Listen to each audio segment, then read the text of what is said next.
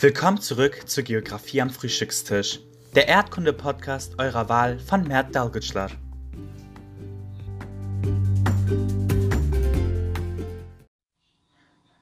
Jeder von uns braucht Wasser und das täglich. Sei es zum Trinken und Kochen, zur Körperpflege oder einfach fürs Putzen.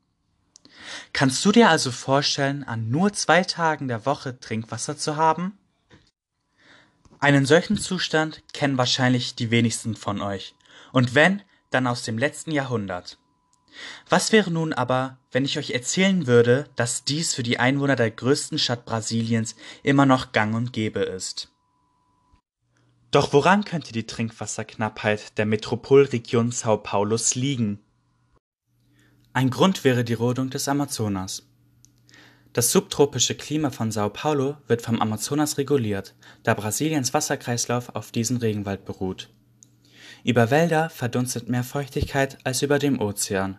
Die Regenwälder wirken also wie eine Art gigantische atmosphärische Pumpe, die die Feuchtigkeit, die vom Ozean aufsteigt, ansaugen. Diese Riesenmengen an Wasserdampf kondensieren zu sogenannten fliegenden Flüssen Winde tragen diese Flüsse bis zu der westlich gelegenen südamerikanischen Bergkette, den Anden, wo sie abprallen und in den südöstlichen Teil des Kontinentes transportiert werden. Dort fällt das verdunstete Wasser als Niederschlag wieder auf den Boden. Doch wenn der Regenwald gerodet wird, findet dieser Prozess der fliegenden Flüsse abgeschwächt bis kaum statt. Das erklärt auch die großen Abweichungen des durchschnittlichen Niederschlagwertes für den Südosten Brasiliens. In den letzten zwei Jahrzehnten regnete es viel weniger als normalerweise. Somit regnete es im Hinterland Sao Paulos, wo sich die wichtigsten Speicherseen der Metropole befinden, unterdurchschnittlich. Dies hat natürlich fatale Folgen für die Einwohner der brasilianischen Megacity, denn die Speicherseen, die für die Wasserversorgung zuständig sind, entleeren sich immer weiter. Besonders kritisch ist die Lage im Cantareira-System, welches neun Millionen Menschen und 40 Prozent der Haushalte der Metropolregion Sao Paulos versorgt.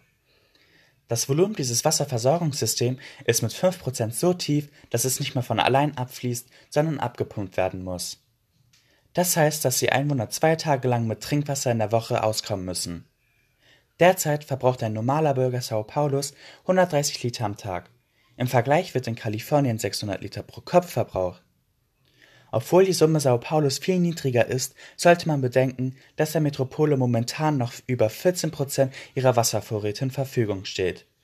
Die Stadt sollte also sparsam mit ihren Wasservorräten umgehen, da neben der Waldrodung noch andere Faktoren für das Verschwinden des Wassers eine Rolle spielen.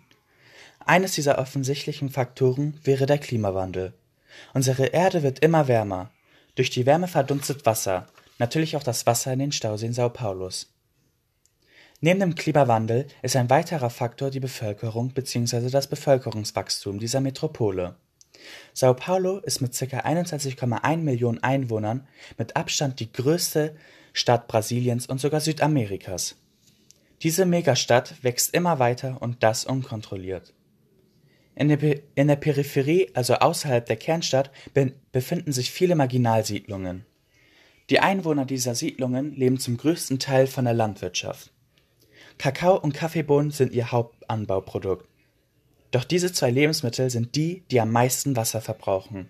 Sage und schreibe 27.000 Liter Wasser wird für ein Kilogramm beider Bohnen gebraucht. Da Sie jetzt die Hauptgründe der Wasserknappheit kennen sollten, kommen wir nun zu den Lösungsansätzen. Der erste Grund, mit dem wir uns beschäftigt haben, war die Waldrodung des Regenwaldes.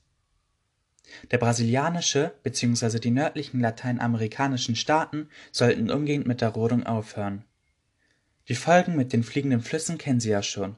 Doch wussten Sie, dass der Amazonas eines der artenreichsten Ökosysteme unseres Planeten ist?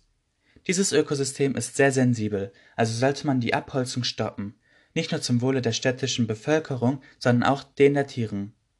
Des Weiteren sollte die brasilianische Regierung die Maßnahmen zur Kontrolle der Regenwaldflächen verschärfen denn es wird nicht nur vom Staat gerodet, sondern auch illegal. Häufig werden große Waldflächen von Privatleuten in Brand gesteckt. Später stellt man dann einige Rinder auf die abgebrannten Stellen, damit die Fläche als landwirtschaftlich gilt. Da wir schon beim landwirtschaftlichen Aspekt sind, gibt es natürlich in dem Bereich auch Maßnahmen. Eines dieser Maßnahmen wäre die Tröpfchenbewässerung.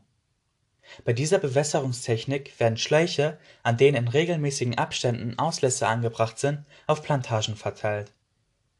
Über diese Auslässe werden geringe und exakte Wassermengen abgegeben. Diese Technik ist sehr effizient, da so wenig Wasser wie möglich verdunstet. Dennoch ist sie sehr teuer, also käme die Frage, ob Brasilien, welches ein Schwellenland ist, sich überhaupt diese Technik leisten könnte. Da die Wasserversorgung bei vielen brasilianischen Großstädten auf Stauseen angewiesen sind, wäre noch eine Möglichkeit, weitere zu bauen.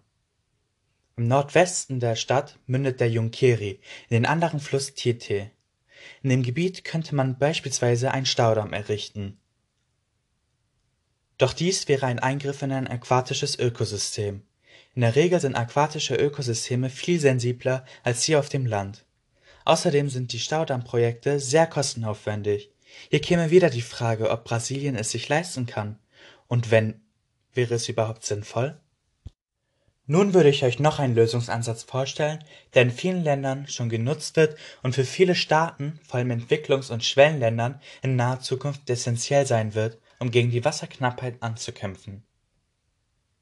Der Lösungsansatz wäre die Entsalzung des Meerwassers. Für Brasilien ist dieser Lösungsansatz perfekt, da das Land eine sehr lange Küstenlinie besitzt. Sao Paulo liegt ebenfalls nah am Atlantischen Ozean. Doch der Prozess des Entsalzens vom Meerwasser und die Meerwasserentsalzungsanlagen sind sehr, sehr teuer. Also, kann sich Sao Paulo bzw. Brasilien diese Methode leisten? Im Großen und Ganzen kann man sagen, dass es viele Lösungsansätze für die Wasserknappheit gibt. Doch diese Lösungsansätze sind sehr, sehr teuer, vor allem für ein Schwellenland wie Brasilien.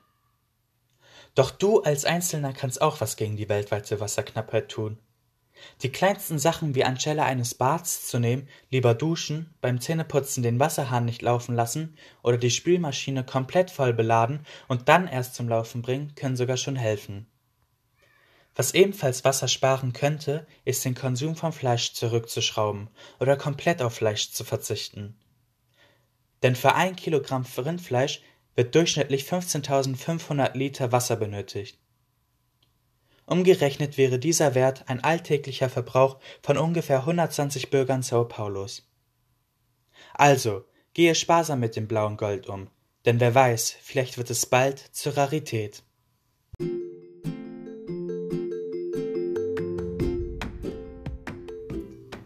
Ich bedanke mich fürs Einschalten und Zuhören. Nächste Woche werden wir die Frage klären, ob die Corona-Pandemie ein Forschungsgegenstand der Geographie sei.